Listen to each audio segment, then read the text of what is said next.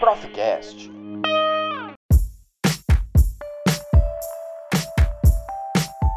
Olá a todos, todas e todes. Sou Beatriz dos Santos Landa, professora da Universidade Estadual de Mato Grosso do Sul, a UEMS, e docente do mestrado profissional em ensino de História, o Prof. História, que na universidade é ofertado nas unidades universitárias de Amambai e Campo Grande, pois a nossa instituição ela é multicamp, então ela, ela tem 15 campos é, que são propriamente da universidade e mais 10 que são em parceria com a Universidade Aberta do Brasil, a UAB, e as prefeituras desses municípios, então, que ofertam cursos tanto de graduação quanto de pós-graduação. Hoje nós vamos conversar com a professora Isabel da Silva Dias, graduada pela Universidade Federal de Pernambuco e que atua desde 2015 na educação básica.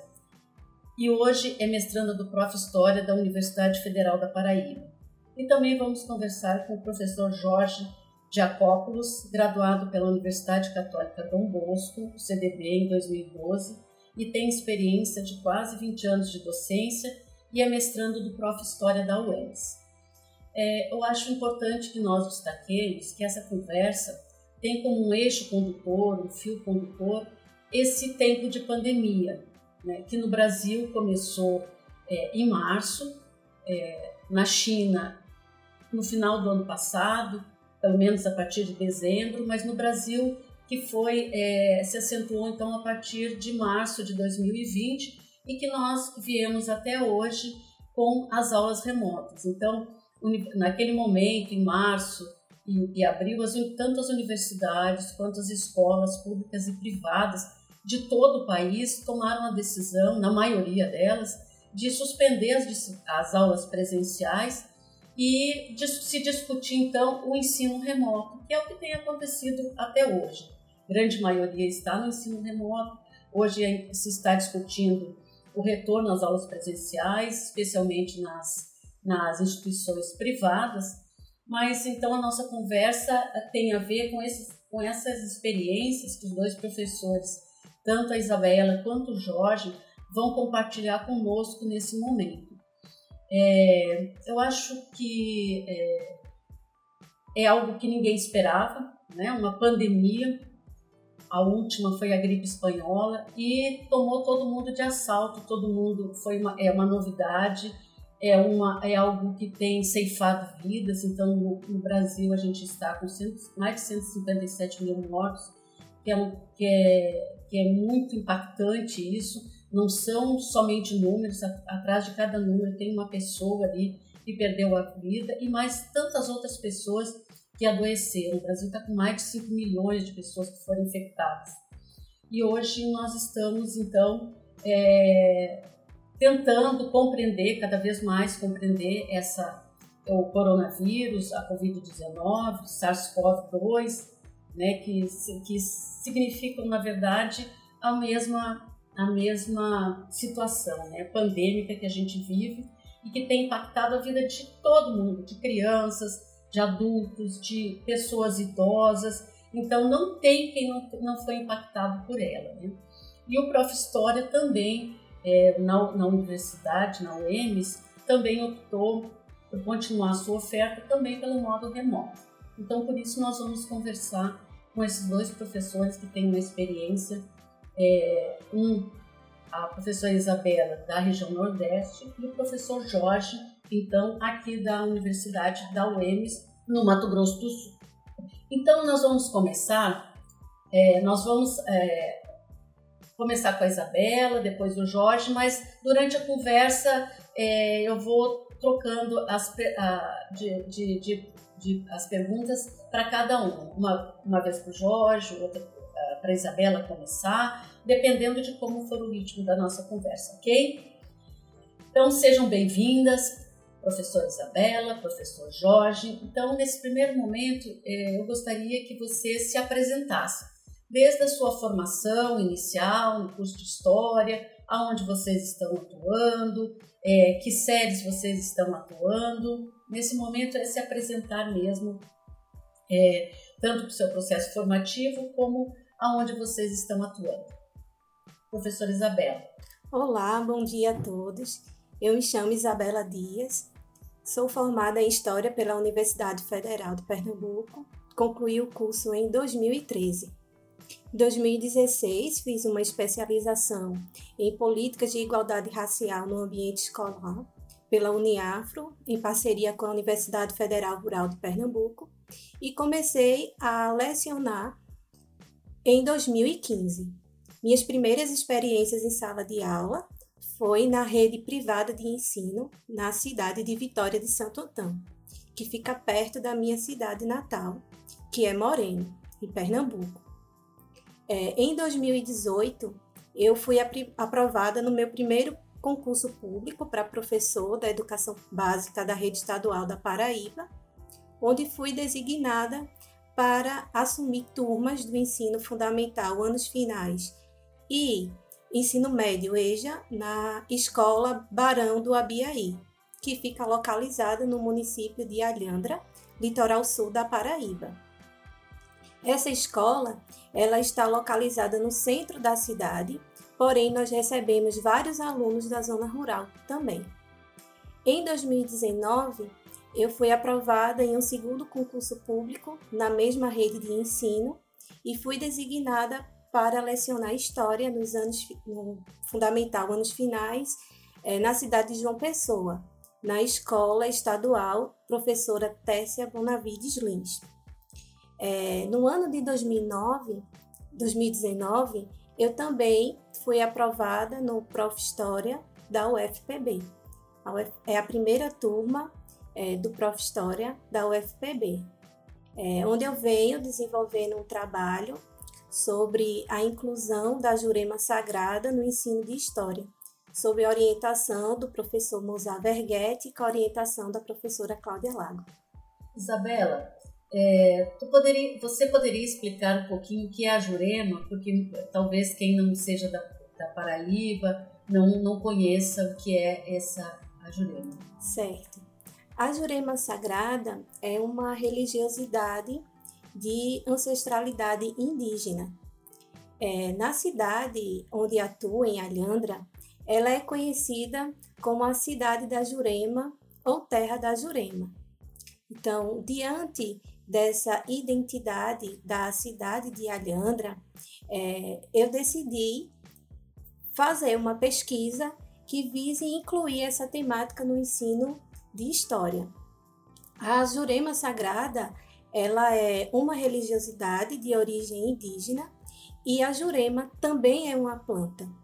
Os seguidores dessa religiosidade acreditam que ao ingerir a bebida feita por por essa planta, certo? Por caule, é, por essa planta, eles terão acesso ao reino dos encantados, que é o reino dos indígenas, dos caboclos, dos mestres juremeiros, onde está a ciência da jurema. Essa ciência que é utilizada para a cura de doenças e também para afastar os infortúnios. Obrigada, Isabela. Jorge, você poderia agora se apresentar também? Olá, professora Bia, professora Isabela, demais ouvintes do Profcast. Eu sou Jorge Ribeiro de Acópolis, é, formado em História pela Universidade Católica Dom Bosco e de Campo Grande, Mato Grosso do Sul, no ano de 2002. É, eu entrei na universidade aos 17 anos e durante a trajetória do curso de História aos 20 anos eu tive a oportunidade de é, entrar aí pro, meio da educação, né, lecionando a disciplina de História para alunos do ensino fundamental. É, de lá para cá, né, depois da minha conclusão da graduação, é, eu passei a atuar na educação básica, no ensino fundamental e médio, em escolas públicas e privadas aqui de Campo Grande. Né? Então, iniciei no ano de 2001, ano que vem vou completar aí 20 anos já de docência. Né? É, durante essa trajetória, eu fiz duas pós-graduações, uma em gestão escolar e, e a outra em metodologia é, de ensino de história. Né?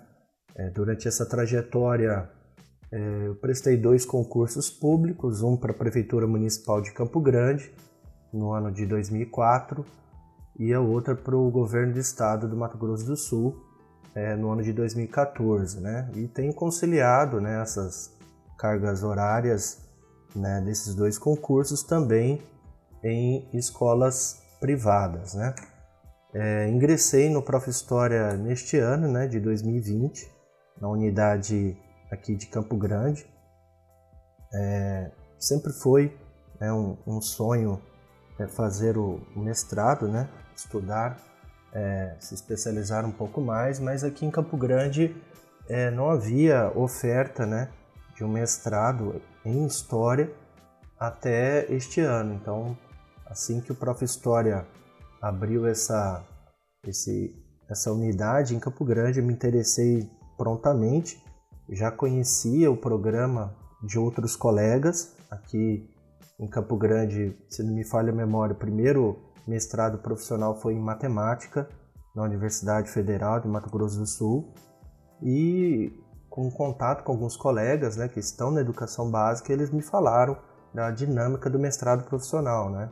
um, estado, um mestrado muito voltado é, justamente para o ensino. Então, é mais um motivo para aí me interessar é, neste campo. É, atualmente, mestrado, a minha pesquisa é sobre a comunidade quilombola Tia Eva, que é uma comunidade quilombola urbana aqui de Campo Grande, onde vou trabalhar aí sob orientação da professora Manuela Areias, com memória e com patrimônio cultural dessa comunidade, né? que é uma comunidade é, que foi formada em torno de uma matriarca, de uma, de uma liberta, que saiu do interior de Goiás aqui para o sul do então Mato Grosso, naquela ocasião, é, em busca de formar uma comunidade onde todos os negros pudessem é, viver livres né? e serem iguais. E a partir de algumas experiências, né, é, surgiu uma série de, de, sinais, de símbolos, né, que hoje constituem um patrimônio cultural imaterial e material dessa comunidade. Então, meu foco é justamente a pesquisa em torno da, da comunidade para, é, em cima dessa pesquisa, propor aí uma, uma visibilidade né, do que é ser negro aqui no município, uma visibilidade dessa comunidade quilombola que é desconhecida por parte é, da educação, do ensino, né, é, de história. Então a minha intenção aí de pesquisa é justamente propor aí a, a pesquisa em cima da comunidade quilombola Tia Eva, é, propondo um material que seja é, material voltado para a educação antirracista. Obrigada. Eu gostaria de perguntar para vocês, é, no, lá em março, quando, quando, a partir do dia 10, as redes vão definindo é, de formas diferentes, uma semana depois, uma semana, duas semanas depois, mas eu gostaria de perguntar para vocês como foi é, o processo decisório é, dos tanto do, do, dos governadores e dos prefeitos dessa, dessas onde estão instaladas estas escolas onde vocês atuam, tanto no campo privado quanto no, no ensino público. E como é que vocês, que as, as direções dessas escolas, é, implementaram isso? Né? Como, como foi esse comunicado de que as aulas não seriam mais no, no modo presencial, mas no modo remoto? Quais foram os apoios que, que vocês tiveram nesse momento? Né? E qual, é a diferença que vocês percebem é, nas escolas, né, é, para cumprir então essa determinação de, da suspensão das aulas presenciais e assumir então as aulas remotas. Como que, a, que as escolas deram conta é, dessa situação? Bom, é, nós paramos aqui no município de Campo Grande, nas escolas onde eu atuo, é, na semana do dia 16 de março, né, que foi a, a semana que ocorreu essa parada. Mais precisamente, numa terça-feira, 17 de março. É, já na segunda-feira, é, nós professores já, já estávamos é, conversando sobre essa possibilidade né, da, da suspensão das aulas, e, mas não sabíamos o que, que seria, seria uma, uma suspensão momentânea, qual seria o prazo, enfim. Simplesmente da segunda para terça-feira é, surgiu aí um, um decreto suspendendo as aulas inicialmente por 15 dias. E durante esse período desses 15 dias, não teve qualquer orientação de como seria é, esse período é, de aulas é, remotas, né, no caso. Né, nesse período, na verdade, esse período de suspensão de aulas, né? Então, tanto nas escolas públicas quanto na, na escola privada, que também parou nessa mesma data, nós ficamos um, um período é, de, de simplesmente não saber o que fazer né, diante dessa, dessa realidade, né? Não se falava em, em ferramentas, não se falava em métodos, simplesmente no primeiro momento, suspensão, né? No primeiro momento, vamos suspender as aulas. É, se quer, por exemplo, é, nas escolas onde eu atuo, eu pude voltar para pegar materiais, simplesmente a escola fechou completamente e os meus materiais ficaram nas escolas né? E os alunos também eles ficaram sem qualquer tipo de informação, né? Então nós tivemos essas duas semanas seguintes é, de, de, algumas reuniões que foram é, realizadas para traçar, aí no caso, é, o, a, as estratégias, mas todas confusas, né? Porque não havia um direcionamento da prefeitura muito claro, ou do governo do estado muito claro, ou menos ainda do MEC em relação a isso. Então, praticamente cada professor, cada unidade, cada escola, é, é, ali na sua comunidade, pensou nas estratégias é, durante esse período né, de suspensão, muito é, direcionada ao perfil do aluno, ao perfil da comunidade, né, de como que essa comunidade vai ter acesso, né? Então, assim, cada escola traçou um perfil diferente, né? pude observar que algumas escolas começaram a pensar é, em abrir um blog, outras resolveram usar a página do Face, outras resolveram criar grupos de WhatsApp, é, enfim, era, eram estratégias diversas, né? E, e, aí já começa as primeiras, começou, né, as primeiras angústias dos professores, né? Porque imagina aquele professor que dá aula em várias escolas, né?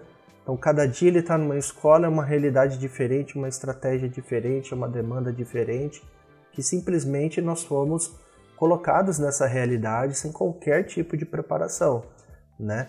Então, durante essas duas semanas, né, esses 15 dias iniciais, eu, eu notei assim, todos perdidos, né? Os gestores, os professores, é, é, os coordenadores, os alunos, os pais, né? Todos perdidos, até porque naquele primeiro momento a gente não tinha ainda a dimensão da, dessa pandemia, de onde ela poderia chegar, né? No caso aqui é, é, do Brasil especificamente, né? Os primeiros casos eles ocorreram nas grandes cidades localizadas no, mais no litoral, né? E ela foi interiorizando com o tempo. Então eu vejo que aqui no nosso estado demorou um pouco para as pessoas para cair a ficha, né? De que era uma realidade próxima, que era uma doença próxima, né? Que, de, que impactou realmente as pessoas. Então demorou um pouco também para as pessoas é, notarem essa gravidade, né? É, aqui no nosso estado por conta dessa característica que a doença chegou um pouco depois, né? Mas nesse nesse primeiro momento o que eu destacaria era completa falta de articulação em relação ao que fazer é, durante esse período. Bem, é, na rede estadual da Paraíba, as aulas elas foram suspensas no dia 19 de março. E o ensino remoto ele iniciou no mês seguinte, no dia 20. As aulas, é, as aulas foram suspensas no dia 19 de março, na rede estadual da Paraíba. E no dia 20 de abril, foi iniciado o novo regime de ensino remoto. É, no dia 20, a partir do dia 20, os professores, eles passaram por um processo de formação, assim como os gestores, para saberem lidar com as tecnologias da educação. As aulas no ensino remoto, elas começaram de fato no dia 27 de abril. A Secretaria de Educação, ela publicou vários documentos orientadores para que nós professores e os gestores seguíssemos de acordo com a realidade de cada escola. É, no primeiro momento, nós também ficamos bem perdidos. Muitos professores sem saber utilizar as ferramentas é, tecnológicas da educação. Até hoje, é, nós temos professores que ainda não conseguem utilizar essas ferramentas para poderem ministrar suas aulas. Em uma das escolas que atuo, em particular, há uma professora, ela é idosa, e ela, desde o início, vem relatando que não está conseguindo utilizar essas ferramentas para preparar as suas aulas. A mesma, ela não conseguiu nem participar da formação oferecida pelo Estado na plataforma do Google Sala de Aula para poder realizar as atividades, as aulas e assim por diante. Essa professora, em particular, ela sempre é, nos relatava no grupo pedindo ajuda, era um grito mesmo de, de socorro, porque ela tinha muita preocupação com os alunos em preparar as aulas e atender esses alunos, mas não estava conseguindo. Então, o apoio da equipe foi muito importante para essa professora. É, no início, é, houve um professor que ficou mais próximo a ela, ajudando a publicar, a disponibilizar essas atividades no Google Sala de Aula. Após um tempo, ela foi se adaptando com o uso do WhatsApp e passou a disponibilizar roteiros de atividade no grupo do WhatsApp para os alunos. É, no começo, para todos nós, foi muito mais difícil, porque foi uma realidade que nos pegou de surpresa. Muitos, mesmo tendo mais contato com as tecnologias, mas tiveram dificuldades em utilizá-las para ensinar, para ministrar suas disciplinas. É, também tivemos as dificuldades em mobilizar os alunos para participar das aulas. É, as minhas duas escolas elas estão localizadas em regiões de periferia. Em uma delas, em particular, que é a escola Barão do Abiaí, a maioria dos meus alunos eles não têm acesso à internet. Muitos deles estão na zona rural. Então, não há disponibilidade de internet para que eles acessem as plataformas, acessem as redes sociais para é, ter acesso aos roteiros de atividades. Alguns pais também nos relataram que compraram celular para o filho poder participar das aulas, né? Pais que são de uma uma classe social mais humilde, mas que se sacrificaram para comprar um celular mais simples, mas que o, o filho pudesse ter acesso à atividade.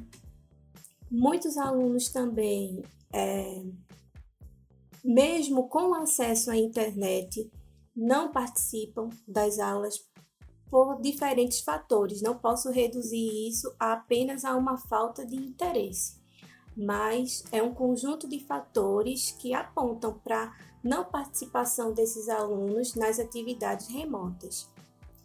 É, muitos professores, também colegas, assim como eu, também relatam essa dificuldade de participação dos alunos nas atividades, seja por falta de acesso, seja é, por, por falta de interesse mesmo.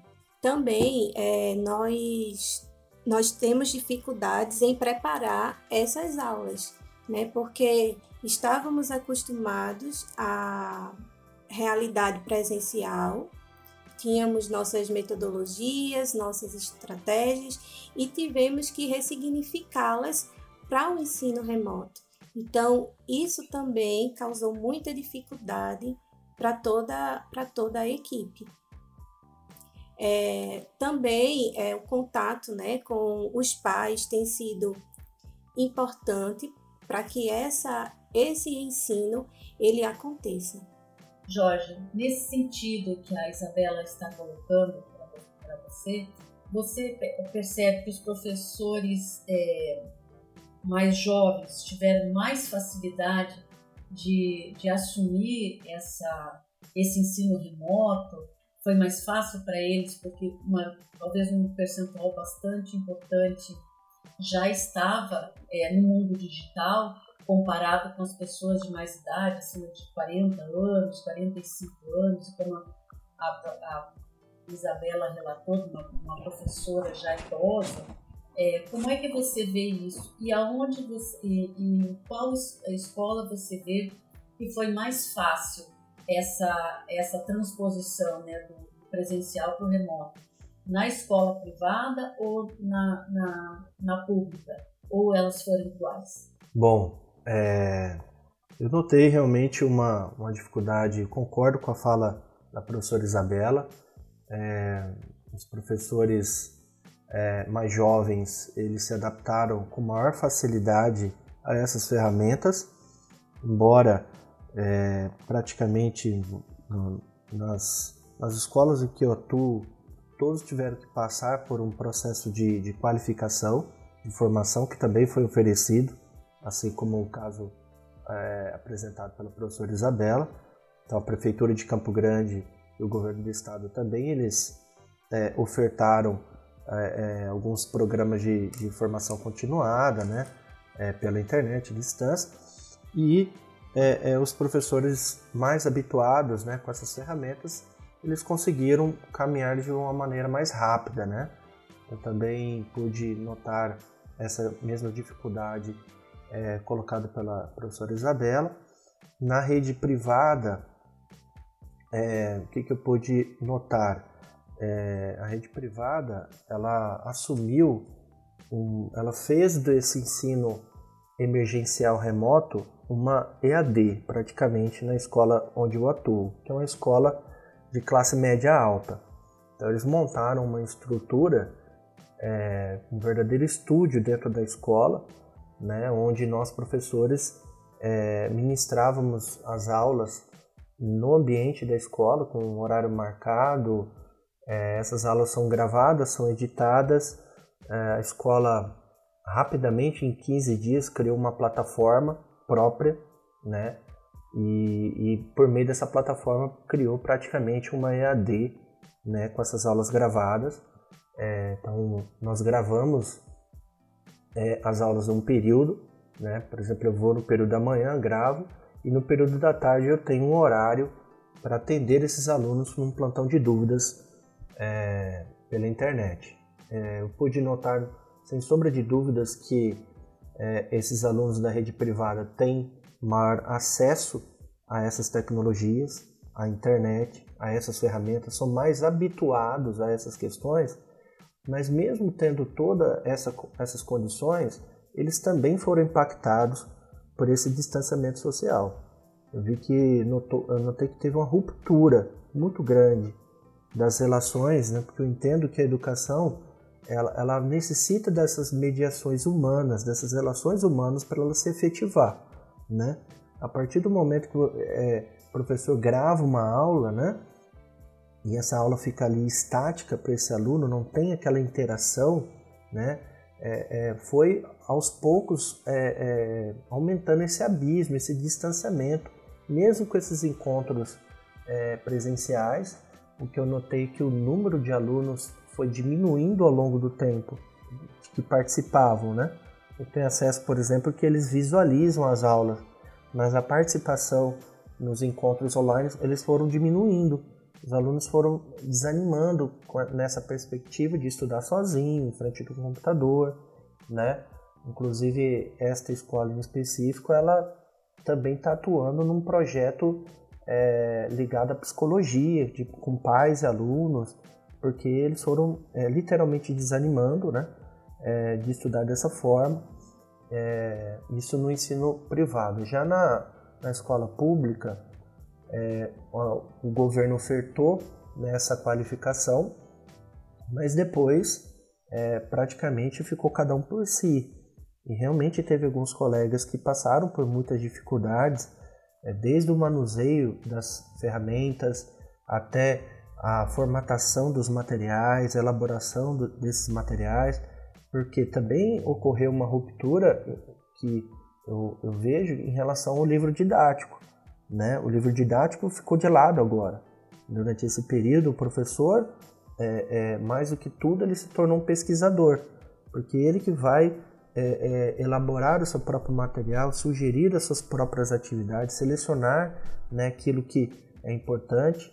Né? A, as duas redes públicas elas orientaram, elas estabeleceram algumas diretrizes, né? mas esse trabalho em si ele ficou é, é, muito para o professor. E aí eu tenho um, um caso é, específico também né, de, de, um, de um professor né, na casa ali do, dos 50 anos de idade, que é, entrou com um atestado médico, né, pedindo afastamento, porque ele não conseguiu né, é, se adaptar a, a, essa situação.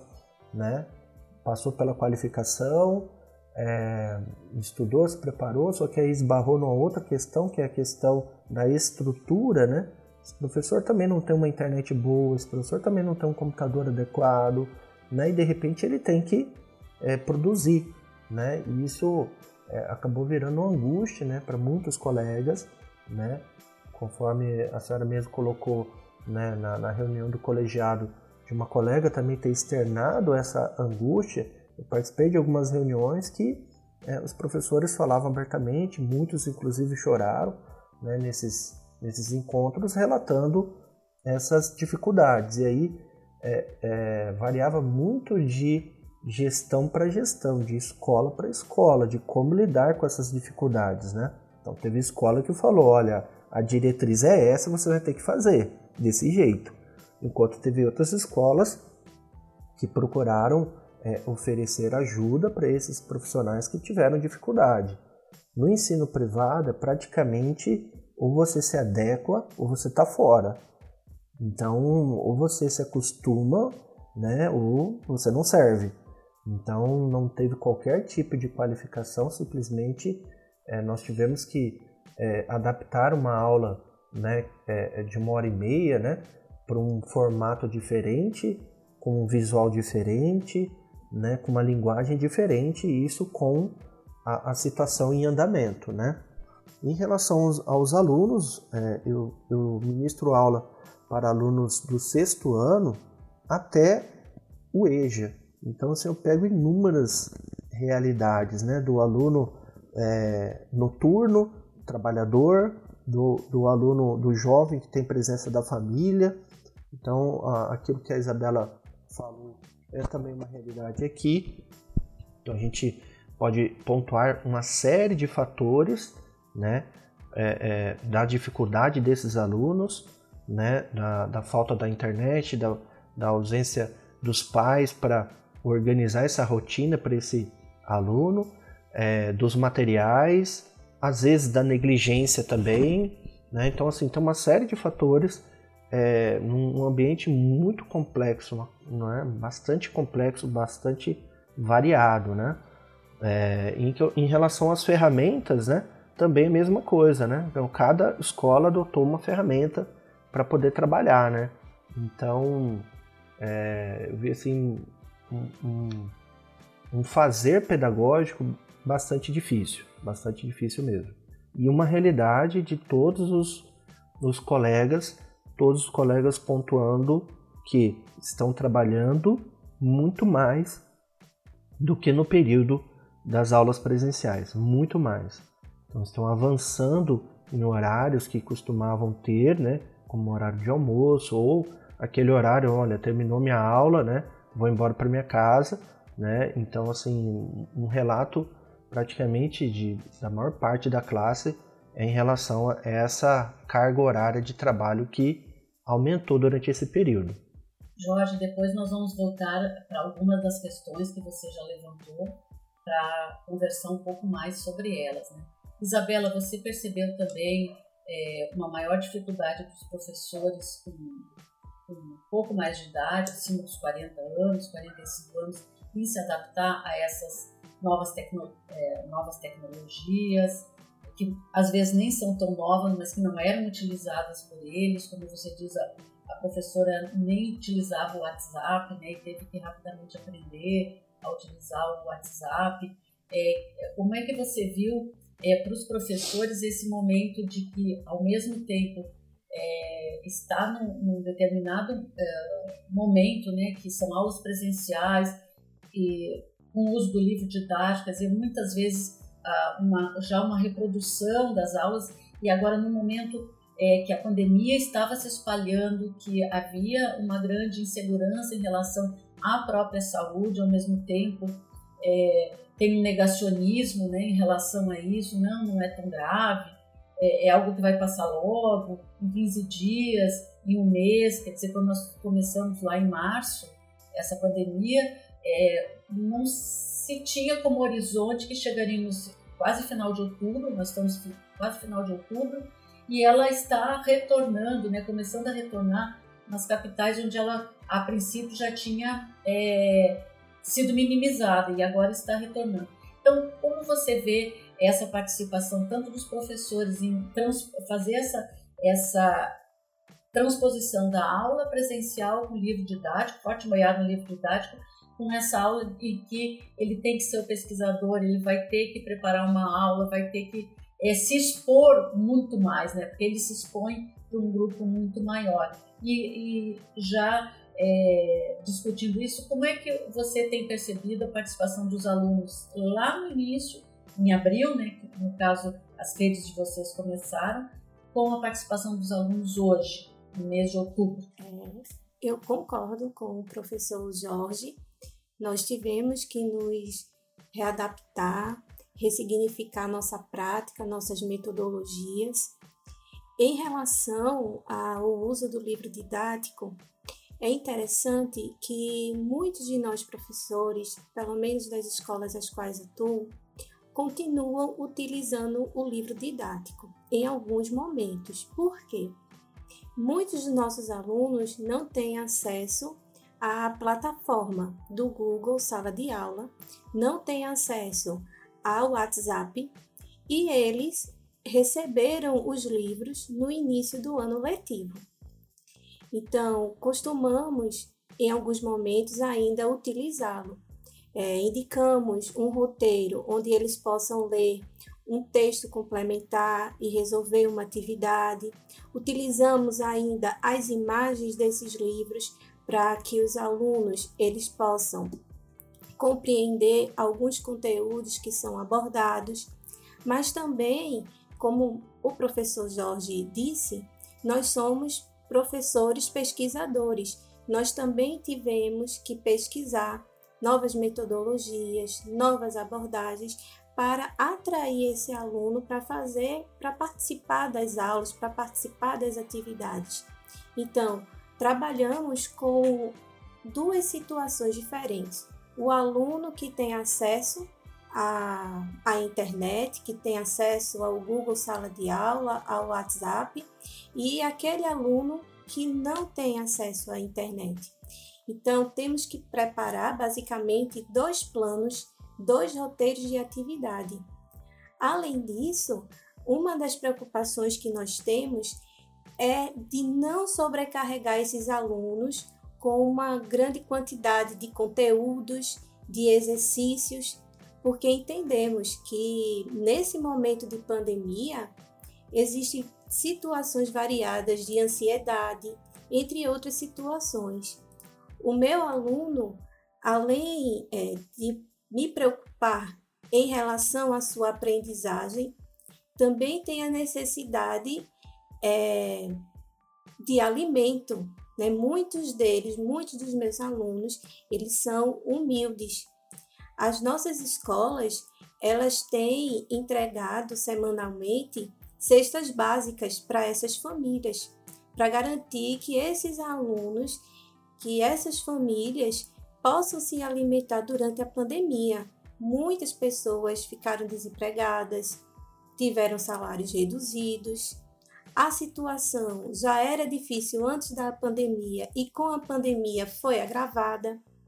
Então, uma das nossas preocupações também é em relação a essa questão e em relação às atividades, elaborar atividades onde esses alunos eles possam se sentir atraídos em, em fazê-las e que também não sejam tão maçantes, tão desgastantes. Uma das estratégias que eu venho utilizando desde o início da pandemia é passar atividades para que eles possam fazer em família. Fazer uma pergunta para que eles possam conversar com a família, é, elaborar um texto baseado nessa conversa que eles tiveram com a família sobre determinado tema. Os primeiros documentos que foram publicados pela Secretaria de, Edu de Educação do Estado da Paraíba, eles tiveram eixos mais amplos. Então, o professor, além de ter que ressignificar suas metodologias utilizando novas ferramentas, ele também teve que se adaptar a esses eixos temáticos. Os dois primeiros documentos nós tivemos temas transdisciplinares para trabalhar com os nossos alunos. Nós não precisávamos é, trabalhar conteúdos tão específicos de cada disciplina, mas mobilizar os conhecimentos de cada uma para trabalhar determinado tema. Por exemplo, tivemos o tema dos direitos humanos, é, o tema da inovação, que é um tema que está muito presente nos currículos no estado da Paraíba, e nós é, elaborávamos atividades em cima desses temas. Então, além das dificuldades com as ferramentas, os professores também tiveram dificuldades de abordar essas novas temáticas com os alunos. Então, tivemos que nos é, readaptar em, em, de duas formas: na, na metodologia, na oferta do ensino remoto e também na abordagem desses conteúdos foram eixos é, transdisciplinares que estavam de acordo com as competências e habilidades cobradas da BNCC, mas tudo muito novo para a gente que cumpria um currículo mais fechado, digamos assim. É, também a, a participação da família nesse momento ela é muito importante para que o ensino remoto ele de fato aconteça. O que eu percebo do início da, do ensino remoto até hoje é uma baixa participação dos alunos. Nós professores, independente se o aluno ele participe ou não das atividades, dos roteiros que nós disponibilizamos, nós temos que preparar toda semana as aulas, publicar nas plataformas, disponibilizar nos grupos de WhatsApp ou em outras ferramentas que o professor ache mais interessante para entrar em contato com esse aluno.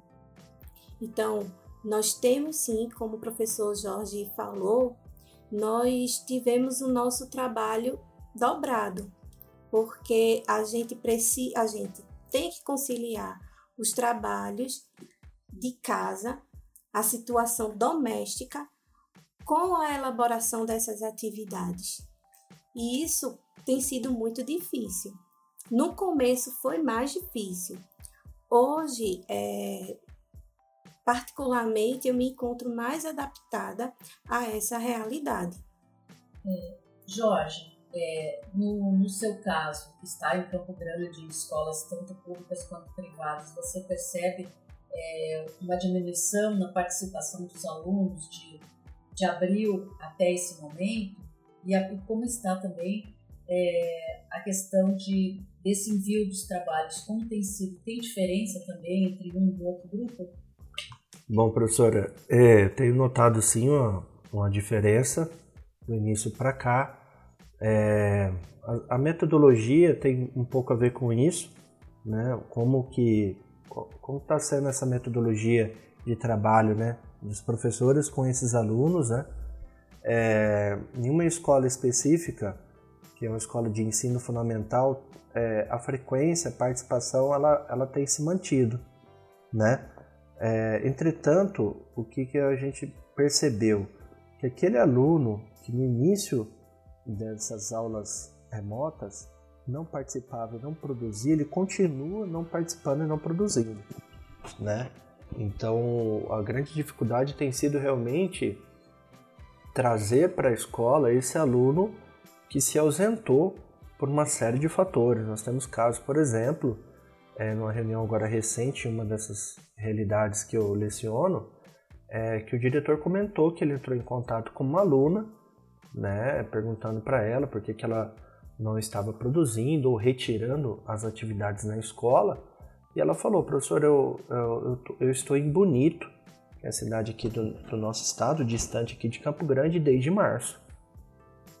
E aqui eu não tenho acesso à internet, então eu não consigo fazer as atividades pela internet e também não tenho como retirar é, as, as atividades na escola. É, duas dessas escolas públicas que eu leciono, então ela ofereceu né, duas alternativas a esse aluno. Uma alternativa por meio das plataformas digitais. Né? Então nós trabalhamos com o Google Sala de Aula no governo do estado e nós trabalhamos basicamente com grupos de WhatsApp na prefeitura de Campo Grande. Então essas são as duas formas de trabalho. Né? É, pelo Google Sala de Aula ofertamos um, material que é produzido por nós professores, tá? um, um, resumo, um compilado ali é, dos conteúdos, que como a realidade que a Isabela apresentou também, ela, ela, ela se observa aqui no nosso estado também, o, o direcionamento para determinados conteúdos básicos, né? Então, assim, o, o, a grade curricular tem privilegiado alguns assuntos importantes, né? E, e o interessante é que no caso da, das escolas públicas, né, não há uma pressão no sentido de que você tem que trabalhar esse assunto num certo tempo. Então, o professor ele pode se alongar o tempo que ele achar necessário para ele trabalhar as habilidades dentro daquele conteúdo. Então, é, esse é um, um, ponto positivo. Então, você pode, é, inclusive, aprofundar, criar novas possibilidades de abordagem dentro desses conteúdos recomendados aí pelas secretarias, né?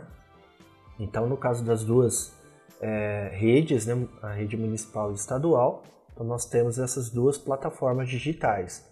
Então, nelas postamos esse material em PDF, né, para que o aluno faça o download, que ele visualize por ali.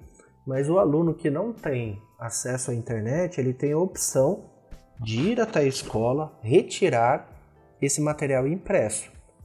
Então nós, nós temos um baita de um trabalho, praticamente um trabalho editorial, né, onde nós temos que formatar, é, seguindo um padrão de alinhamento, de letra, de, de cabeçalho, né, para a escola montar uma espécie de uma apostila com todas as matérias e o aluno vai até a escola retira esse, esse material. E aí ele interage né, com o professor principalmente pelo WhatsApp. Nós notamos que as outras ferramentas, a participação era, era bastante limitada, né, como por exemplo o Meet ou o Zoom, né, outras plataformas eram, eram bastante limitadas, mas pelo, pelo WhatsApp, que é praticamente um aplicativo que todo mundo é, conhece, sabe utilizar, você pode mandar uma nota de áudio, você pode inclusive mandar um vídeo, enfim, ter, ter essa interação, né? Mas o que, o que, que eu notei né, na, na minha realidade é que são sempre os mesmos alunos que estão participando desde o início. Então é, é possível observar uma, uma evasão muito grande né, do, do aluno que simplesmente não quer, não se adaptou ou não consegue, né?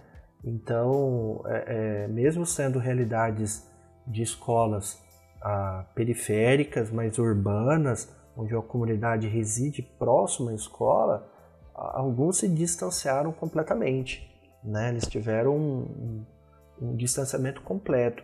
E um pouco também isso é, se deve ao fato de que a, as orientações das secretarias não foram claras em relação a como esse aluno vai ser avaliado.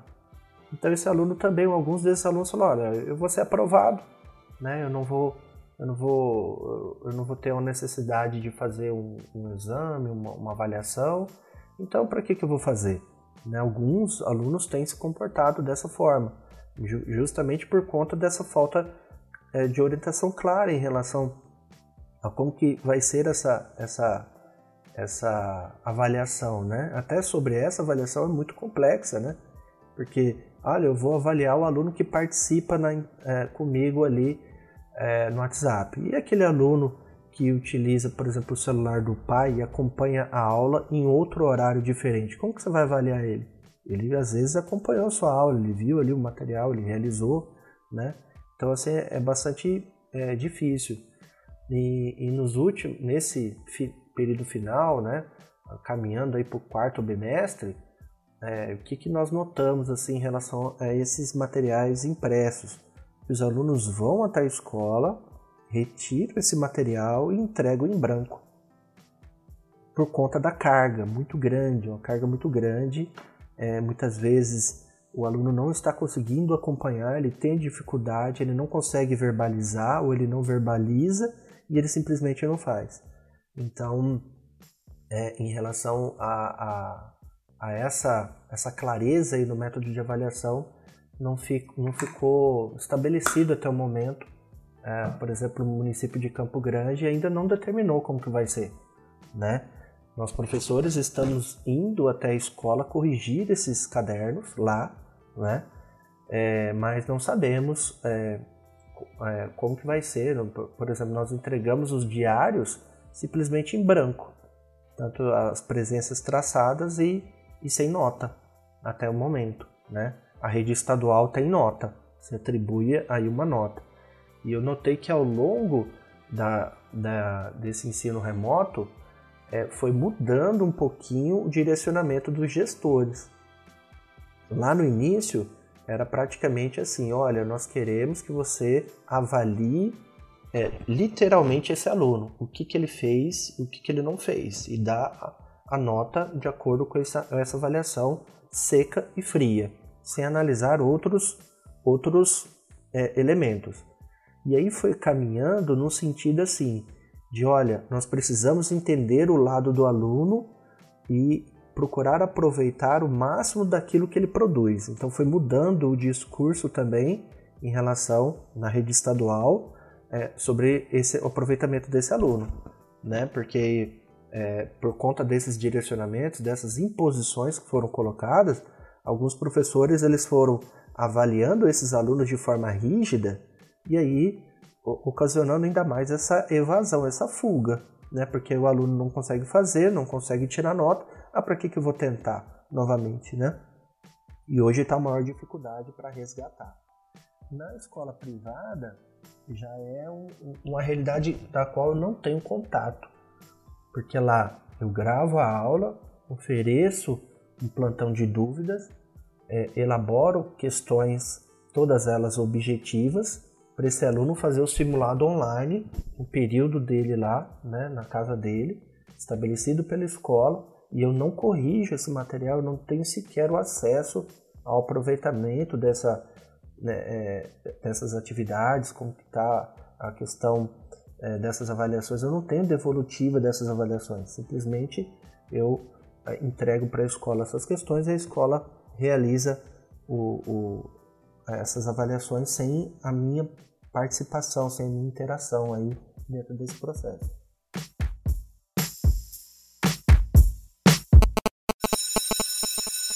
Profcast.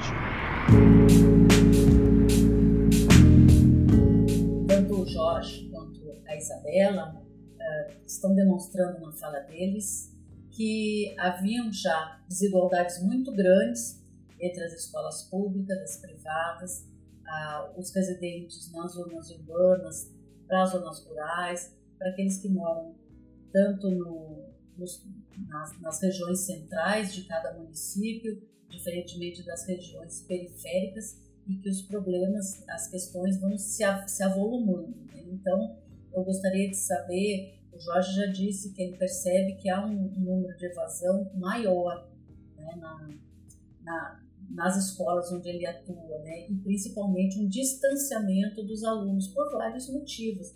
Um deles é o acesso mesmo à internet, é, é ter o equipamento que seja adequado, é, realizar as atividades, quer dizer, é, entregar as atividades em branco pode significar muitas coisas, né? A gente não pode, ah, ele só entregou em branco. Quer dizer, o fato dele se deslocar até a escola, que já é, é um fator de risco, né? Porque como eles são jovens, em geral, é, a, a, a Covid-19 tem um resultado diferente para os jovens, mas eles podem ser transmissores nas suas casas, né? Como, como vocês disseram, as, as, as desigualdades é, sociais, econômicas, é, se aprofundaram agora, né? E principalmente foram escancaradas, né? Isabela, você percebe também que há é, uma evasão maior da sua turma? E também já vou passar para uma pergunta: como é que os professores é, das condições é, financeiras, sanitárias, psicológicas que vocês têm percebido, né? como está o psicológico dos professores com essa pandemia, com esse distanciamento também, é, o isolamento que também atinge é, os, os, mais jovens, mas também os professores que é, costumavam se reunir. Né? As questões financeiras, muitos tiveram que adquirir equipamentos, né? E, as, e, e como que a, que a Covid tem impactado os professores nas escolas que vocês atuam? Tem muitos casos, tem poucos casos, não tem casos? Como é que tem sido? Em relação à evasão escolar, eu também tenho notado que do início do ano para cá houve uma maior evasão. No começo, havia uma melhor participação dos alunos, que também já não era tão, tão grande. Quero dizer, eu tenho, em uma das escolas, eu tenho cinco turmas. Dessas turmas, no total dessas turmas, apenas cinco, seis alunos me retornavam à atividade, contando todas as turmas. Os alunos que vinham entregando as atividades no início permanecem entregando até hoje e percebo que os alunos que entregam as atividades são alunos que têm mais apoio da família, que tem o pai, a mãe cobrando tanto do aluno, para que do filho, né, para que façam as atividades, como também do professor. Se o professor ele atrasa a, o envio da atividade, o pai já está lá no, no grupo do WhatsApp perguntando, professora, professora de história, professora de geografia, vai enviar a atividade hoje, estamos aqui aguardando. Então, os alunos que participavam no início e que continuam participando são aqueles que realmente têm o maior apoio da família, cobrando essa participação. Em relação à, à questão psicológica, financeira e de saúde dos professores, o que eu posso dizer é o seguinte: no começo entre os meses de maio e junho, houve uma demissão significativa aqui na rede estadual da Paraíba. Muitos prestadores de serviço, eles perderam seu emprego em meio à pandemia. Então eu tive muitos colegas desesperados por terem perdido a sua única fonte de renda como também é, nesse, nesse contexto, lá entre os meses de maio, junho até julho, também atrasos no pagamento dos prestadores de serviço. Então eu via muitos relatos dos meus colegas desesperados, mesmo por não terem a sua fonte de renda garantida. isso a secretaria, junto com o sindicato, foi resolvendo, continua aos poucos. É, em relação à questão psicológica, também muitos relatos de professores que tiveram picos de ansiedade, professores que ficaram doentes, né, é, nesse contexto de pandemia. Acho que todos, todos nós, professores, em algum momento tivemos esse pico de ansiedade no contexto da pandemia, principalmente no começo, quando tivemos que nos adaptar a essa realidade, tanto em casa como é, no, no ensino remoto, né? Então, houve sim relatos de professores que tiveram essa, essa situação. Em relação a professores que tenham adquirido Covid, é, apenas uma professora, inclusive a professora mais idosa da, em uma das minhas escolas, né, que havia relatado que ela teve dificuldades com, com o ensino remoto, ela contraiu Covid, mas conseguiu se recuperar. É, desconheço outros colegas que tenham adquirido esse vírus. É, na minha escola, é, na, minha, na minha realidade, meu contato, muitos colegas adquiriram Covid-19, muitos. Inclusive, teve o caso de um colega que, que ficou mal, né, é, durante cerca de duas semanas. Né, nós ficamos é, preocupados, inclusive, com ele, porque a situação era, era grave, mas ele conseguiu se recuperar. Mas nós tivemos muitos casos. Porque eu é, notei que esses casos eles, eles ocorreram justamente quando é, algumas regras elas começaram a afrouxar, né? No primeiro momento a escola fechou completamente e depois a escola começou a receber essas atividades e aí a escola simplesmente estabeleceu uma escala para esse professor ir até lá para corrigir, né? Então, tem, por exemplo, não é o caso das minhas escolas onde eu leciono, mas eu, eu tenho contato com colegas que eles relataram, olha, a direção escolar simplesmente ela, ela obriga, né, que nós é, é, é, estabelece um horário para os professores estarem na escola, independente se tem aluno para atender ou não. Tem que estar na escola em determinado horário ali para poder é, é, justificar né, ali a, o atendimento da escola. Né? Agora, em relação à, à questão do investimento, né, olha, foi uma situação praticamente geral. Né? Os professores tiveram que tirar dinheiro do próprio bolso para é, ofertar né, esse ensino remoto das, mais variadas formas. Fazer uma melhoria no plano de internet, adquirir um outro celular. No meu caso, eu tive que comprar um outro celular porque no começo, é, logo após ali aqueles 15 dias iniciais né, da, na, na pandemia, é, iniciaram as aulas remotas e, e, a gente atendia pela, pelo WhatsApp inicialmente, né? os alunos, os pais.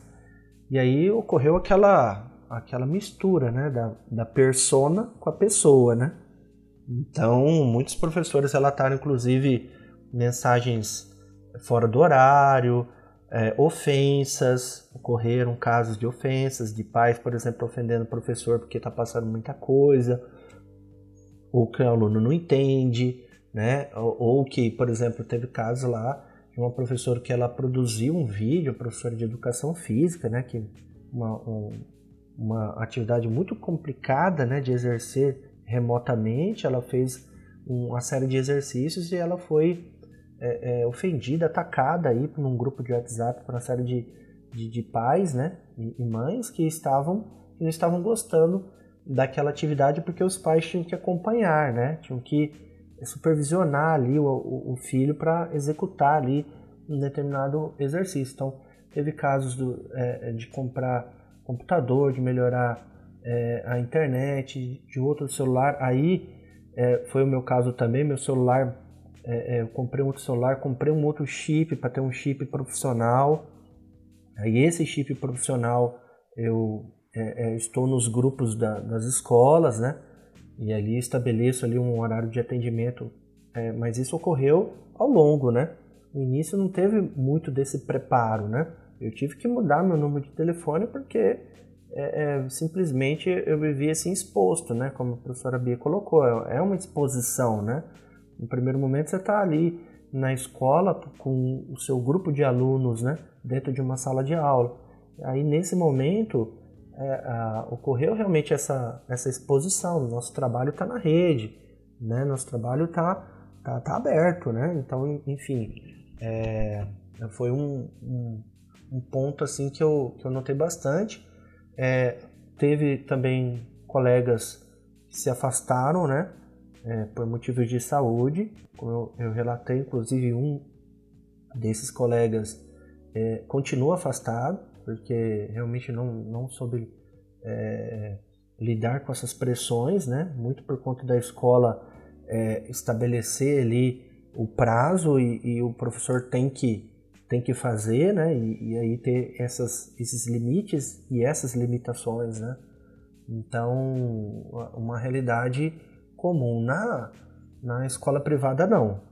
Na escola privada, como eu falei, é, o, o patrão ele não está interessado em saber se você tem o equipamento ou não tem, tem boa internet ou não tem. Você tem que simplesmente estar tá, é, ali à disposição. E eu notei, professora, um, um, um fenômeno, principalmente na, na, na, escola privada, que é o fenômeno das demissões. Né? A escola demitiu em massa, manteve somente os professores, é, pessoal que trabalhava no administrativo, cantina, limpeza, todos demitidos.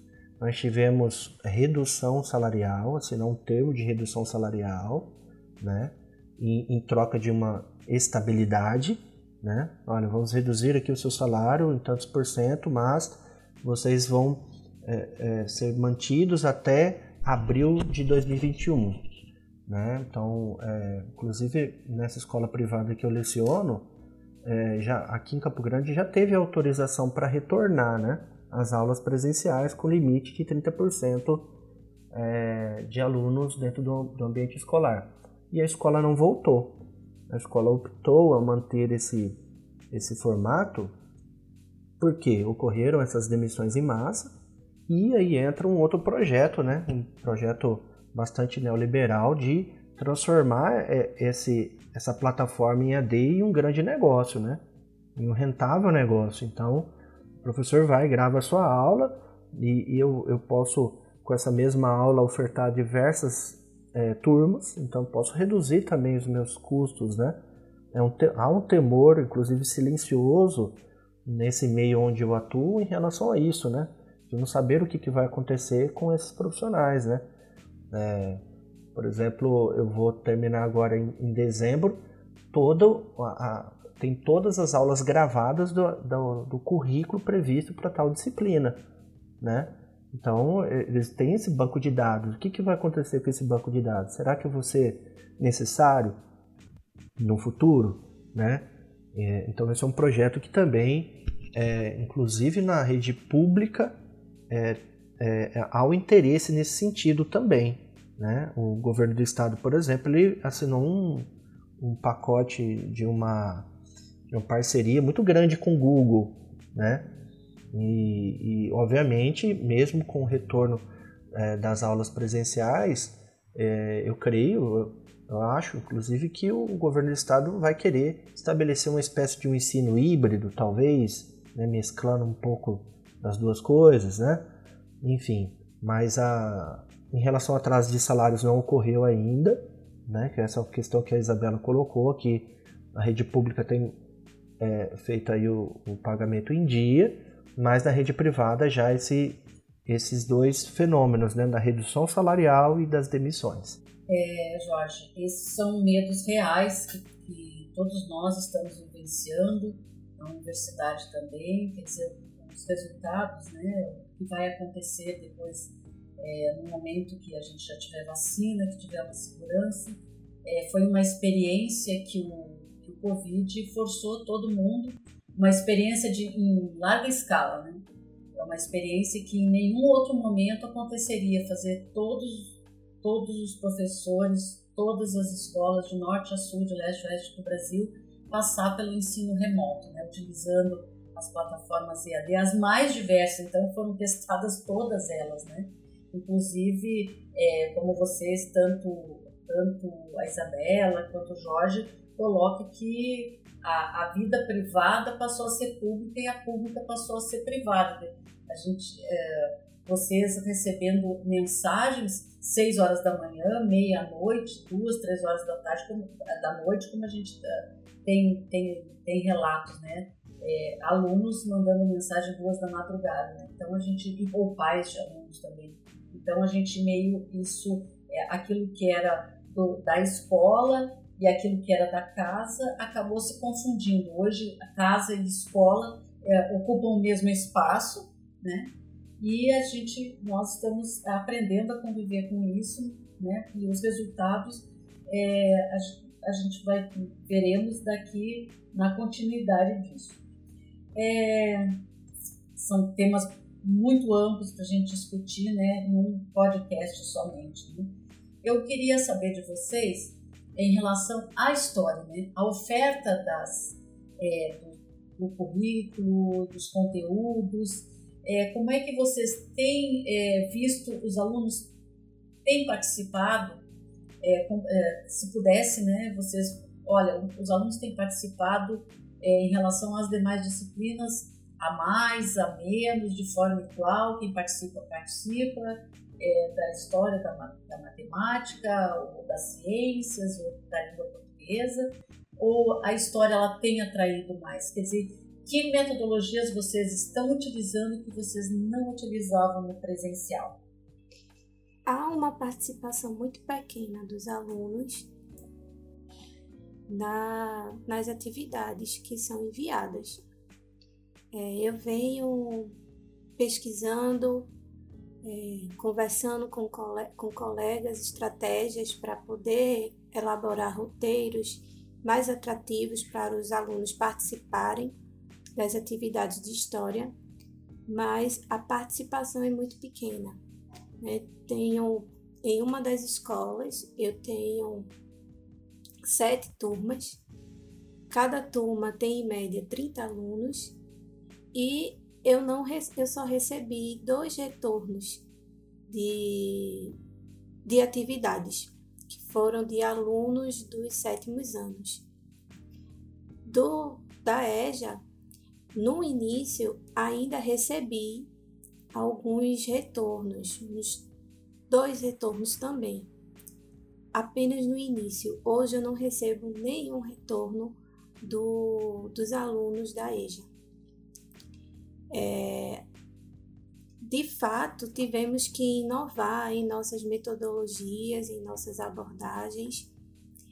Venho, venho utilizando com nesses roteiros várias reportagens que vêm sendo publicadas, é, vídeos que são disponibilizados no YouTube. Nas minhas duas escolas, a maioria dos professores optaram por não gravar vídeos, mas disponibilizar vídeos curtos é, disponíveis na, no YouTube para esses alunos. Então, a gente disponibiliza é, videoaulas ou trechos de reportagens ou indica um filme para que eles possam assistir, discutir com a família, entregar algum resumo para a gente. É... E é isso, a participação de fato é muito baixa nessas atividades, independente se elaboramos uma atividade mais criativa ou se elaboramos uma atividade mais tradicional. Em conversa com os meus colegas, é, nós, no começo, tínhamos mais, digamos que mais vontade, mais motivados para sermos criativos. Era tudo uma novidade. Então, ser criativo nesse modo remoto para atrair os alunos. Vamos ver se agora eles conseguem participar mais das aulas. Mas com a falta de participação dos alunos, da grande maioria, no retorno dessas atividades, a gente também vai se desmotivando. Então a criatividade também vai diminuindo. Além de toda a pressão, né? Nós não conseguimos ser criativos é, de forma constante. Então, essa, essa falta de retorno dos alunos também desmotiva o professor. O professor que passa o dia inteiro pesquisando vídeo, pesquisando reportagem, desenvolvendo textos para que estejam numa linguagem adequada para os alunos, é, pensando em atividades lúdicas para que eles possam desenvolver em casa. E a gente, quando não tem o retorno, a gente se sente também desmotivado.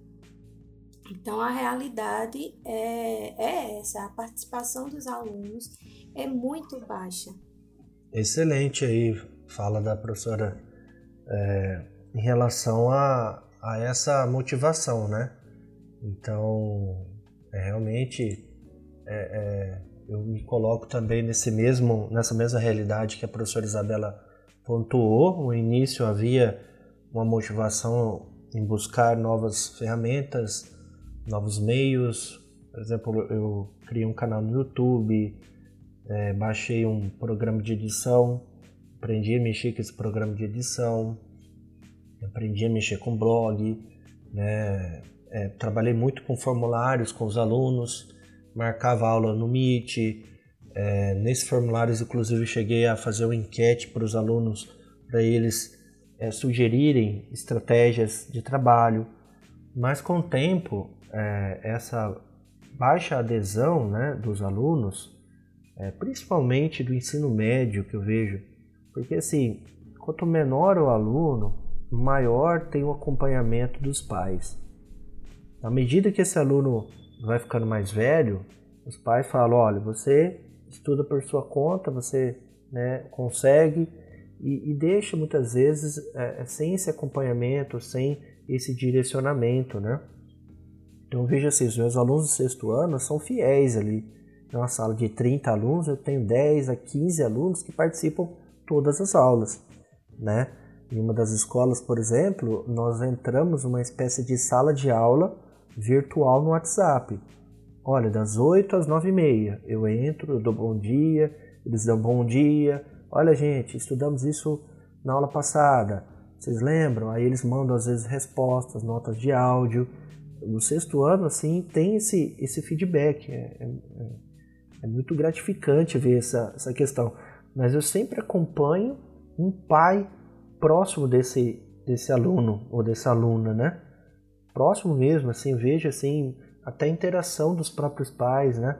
Olha, o meu filho não vai poder participar hoje, né? Ele teve que sair comigo, mas ele vai fazer depois, vai te mandar depois, sabe? Com os menores, isso é mais. É, é, eu verifiquei isso de forma mais contundente. Aí com os maiores já não, né? Com os maiores dá o oi, e, e tô aqui, mas a gente não sabe se tá ali mesmo, né? Enfim. E aí, é, na medida que é, uma sala de 30, 35 alunos, você tem 7, você tem, depois você tem 5, depois você tem 4, tem dois alunos participando, obviamente isso vai desmotivando um pouco mais, fora a questão que a Isabela falou, que é a questão de, de chegar a um determinado momento você não tem mais estratégia nova, né? Para trabalhar. Então você vai ficar ali. E eu coloco também na, na conta uma outra questão, que é a pressão da própria escola para que você, é, digamos, simplifique esse trabalho para alguns pais, para alguns alunos que estão em dificuldade.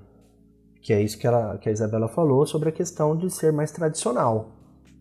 Olha, leio tal página, tal página, faço esses exercícios, qualquer dúvida me chama, sabe essa coisa assim? Então, às vezes você vai caminhando é, para esse sentido, em alguns casos, por conta desses dois fatores, né? O fator da motivação, o fator desse retorno, né, do nosso trabalho e também por conta da pressão da própria escola, né? Tem escola, por exemplo, que nós começamos a trabalhar com total autonomia de, de, de conteúdo e de avaliação desse conteúdo e chegou agora é, início do quarto bimestre que a escola já falou, olha, uh, o conteúdo não pode ultrapassar esse limite e as questões também não podem ultrapassar esse limite. Então já engessou já o seu trabalho, já é algo que também te, te frustra, né? Deixa é, é, frustrado justamente por conta de, de não poder fazer um algo a mais, né? Nós estamos quase que vivendo, vocês né, estão quase que vivendo, na universidade também tem sido diferente, aquele filme Nenhum a Menos. É, nós tentamos que nenhum né, fique de fora, né? porque um que fica de fora significa que, que a gente perdeu a, a, a essa questão. Né? No momento que um aluno desiste, a gente é, significa que de alguma maneira o sistema todo, né, que, que foi que, que teve que ser criado em função da pandemia, também ele está fazendo é, também está fazendo é, as suas vítimas, né? não é, físicas, mas essas vítimas, essas pessoas que estão se afastando da escola. É, eu teria muitas perguntas para fazer para vocês, muitas, muitas, porque as experiências que vocês trazem são é, de uma profundidade, né? O Jorge acabou de falar da questão do acolhimento, né? Como isso é, é fundamental é, no processo educativo, independente se são com os pequenininhos, se é com o pessoal do ensino fundamental, primeira etapa, segunda etapa, no ensino médio, no ensino superior, a gente vê como o acolhimento faz, faz diferença. Eu gostaria agora de fazer uma pergunta relacionada a, a vocês, a participação de vocês no, nas aulas do Prof. História. Porque ao mesmo tempo que vocês estão sobrecarregados, vocês estão tendo que muitas vezes fazer atividades é, a mais, uma para contemplar aqueles que de alguma maneira têm acesso, outros para contemplar aqueles que não têm acesso, que têm que, que buscar esse material e que, enfim, né, para poder que minimamente essa, esses alunos e essas alunas eles tenham é, sucesso, tenham aprendizagem, tenham, é, enfim, né? Eu gostaria de, de, de saber de vocês, primeiro, como vocês estão conseguindo conciliar eu sempre digo, a Isabela é minha aluna especial, né, uma disciplina, eu sempre digo, eu fico muito impressionada como vocês, professores da educação básica, estão conseguindo ainda levar é, as disciplinas do mestrado, né? Com a qualidade que vocês estão conseguindo. Como é que vocês têm feito esse, essa, esse, esse jogo, essa interação entre arrumar um tempo no meio desse, desse, dessa falta de tempo para poder dar conta do, do, das disciplinas do Prof. História, que também é, é, tiveram que que migrar para o ensino remoto, né? senão nós estaríamos parados é, até, até esse momento. E como é que estão as pesquisas de vocês? Né? São pesquisas, tanto uma quanto a outra, com a Jurema, que envolve, envolve pessoas, é, quanto com o Jorge, que trabalha numa, numa comunidade quilombola, numa zona urbana. É, como é que vocês estão é, também dando conta das suas pesquisas? Como é que vocês estão fazendo para não paralisar completamente. Tem sido um desafio conciliar as duas atividades. No começo foi bem mais puxado conciliar as demandas da escola e as demandas do Prof. História. Porém, a parceria que os professores vêm fazendo com a gente foi fundamental. A acolhida dos professores do programa foram incríveis né? Eles sempre vêm conversando conosco, perguntam como nós estamos, é, se o ritmo da aula nós estamos conseguindo acompanhar, o ritmo das atividades. Então, essa parceria dos professores do Prof. História conosco tem sido fundamental para a gente conseguir continuar nessa jornada do mestrado. Em particular, no, no Prof. História da Paraíba, tivemos uma colega que, diante das demandas com as atividades escolares, ela quis desistir do mestrado. Ela ainda solicitou a desistência do mestrado. Ela é a pessoa mais velha da nossa turma, então ela vinha relatando as dificuldades em usar as tecnologias tanto para desenvolver as atividades dela enquanto professora, como para desenvolver as atividades dela, a participação no mestrado também. Ela sempre relatava que estava há muito tempo afastada da academia, então, para ela, tudo é uma grande novidade. Então, o apoio dos professores do Prof. História da UFPB foi fundamental para que ela não desistisse, como também o apoio da turma. Né? Sempre perguntávamos a ela como podíamos ajudá-la na resolução das atividades, nos trabalhos, nas discussões. Os professores também se mobilizaram para entrar em contato com as secretarias é, das escolas que ela ensina, para ela poder ter dispensa, porque ela não conseguiu o afastamento para poder fazer o mestrado, ela teve que conciliar suas duas matrículas com o mestrado. E ela sempre vem relatando que a demanda é muito grande, a exigência é muito grande nas escolas e que ela se sentiu no beco sem saída e terminou querendo desistir. Então, o apoio dos professores, o apoio da turma foi fundamental para que ela não desistisse. E ela é um orgulho para todos nós, ela é um exemplo para toda, toda a turma de perseverança, né, de, de professora que não, não quis desistir de uma formação, de se qualificar para oferecer um ensino de qualidade para os seus alunos.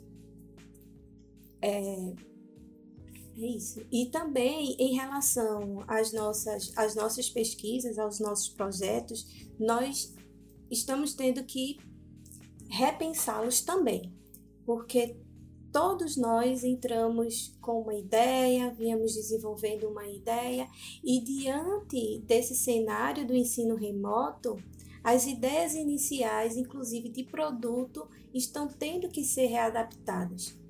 É, o meu projeto em particular, que é com a Jurema Sagrada, inicialmente pensei em desenvolver um roteiro com os alunos para que pudéssemos visitar espaços sagrados, entrevistar juremeiros e juremeiras, é, visitar espaços da Jurema que são tombados no município é, de Alhandra, entre outras questões, mas que diante da pandemia isso terá que ser repensado. Então, principalmente o produto é uma das questões que mais tem suscitado dúvidas, que tem angustiado os alunos e também os professores no Prof. História, porque vamos ter que readaptar a ideia de produto, readaptar as nossas metodologias para conseguirmos desenvolver o projeto que pretendemos é, desenvolver no Prof. História. Vocês abordaram coisas muito importantes né, nesse, nesse processo de ensino-aprendizagem. A relação dos pais com os alunos e alunas, quer dizer, vocês já perceberam que quando tem a participação da família é muito mais efetivo o retorno das atividades. Vocês já abordaram a questão dos professores, né, de como isso foi é, um desafio que vai sendo vencido é, dia a dia, a questão das gestões da, da, da, escola, que variam da escola pública, da privada, e mesmo dentro da, da mesma é, unidade, né, sejam, ela, sejam elas municipais, estaduais, elas também carregam diferenças entre elas. Vocês também, como esse desgaste que está sendo é, preparar coisas, às vezes, em duplicidade para que para garantir que não se perca nenhum aluno nesse processo, que os níveis de evasão sejam menores do que se supõe, que já, já, já, já há estudos já indicando que haverá um grande número ou de aluno ou de evasão propriamente dita, de abandono total do sistema, ou pelo menos repetência em muitas disciplinas. Né? Então, gostaria que vocês, é, já encaminhando para o final, que vocês é, abordassem alguma coisa que vocês gostariam de dizer para quem vai nos ouvir, para os outros professores e professoras é, que vão nos ouvir da, educação básica quanto do ensino superior, alguma coisa que vocês gostariam de dizer, né, que, que não foi dito ainda, e já se despedindo também né, do, do, dos nossos ouvintes e do pessoal que está aqui nos apoiando nessa gravação. Gostaria de agradecer à professora Bia por ter me convidado a representar o Prof. História da UFPB nesse Profcast. Agradeço ao professor Jorge também por compartilhar suas experiências.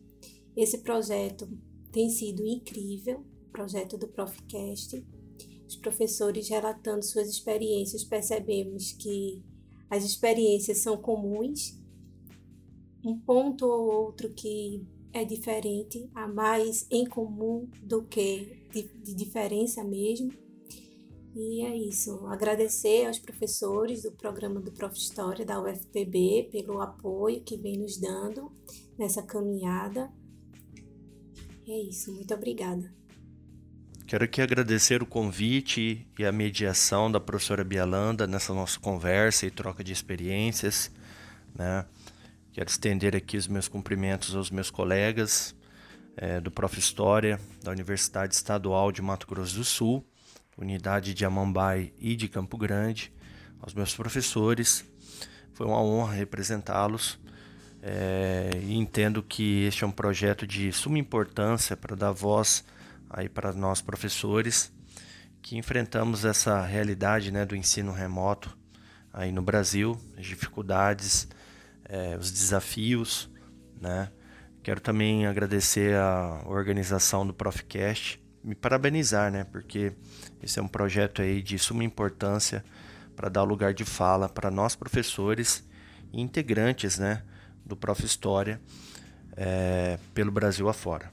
Um grande abraço a todos e a todas. Eu também, eu lembro aqui uma live em que o Boaventura de Souza Santos, ele dizia assim, ouçam os seus alunos quando eles retornarem. Não se preocupem em ministrar aula, em passar conteúdo e retomar como se nada tivesse acontecido. Dizia, ouçam os alunos, ouçam as crianças, principalmente. Dizia, ouçam as crianças. E eu quero agradecer esse projeto que nós aqui estamos fazendo parte, pessoas é, tão longe, a Isabela está tão longe de nós aqui no Mato Grosso do Sul, eu e o Jorge, né, que somos do mesmo programa, e mesmo eu e o Jorge estamos é, 270 quilômetros afastados também, eu em Dourados, ele em Campo Grande, e a tecnologia nos aproxima. Então, nós estamos falando com pessoas, então quero agradecer o Rogério Rosa, que eu acho que é um dos é, condutores desse projeto, das pessoas que pensou esse projeto, o Guilherme, que está dando também continuidade para a gente, e, e, e, ressaltar que vocês estão nos ouvindo por meio desse projeto, pessoas aqui hoje estão no Nordeste e Centro-Oeste representados, mas já, já, já teve a região Sul e a região Sudeste, então isso é bastante importante de, de ouvir os professores, ouvir os seus relatos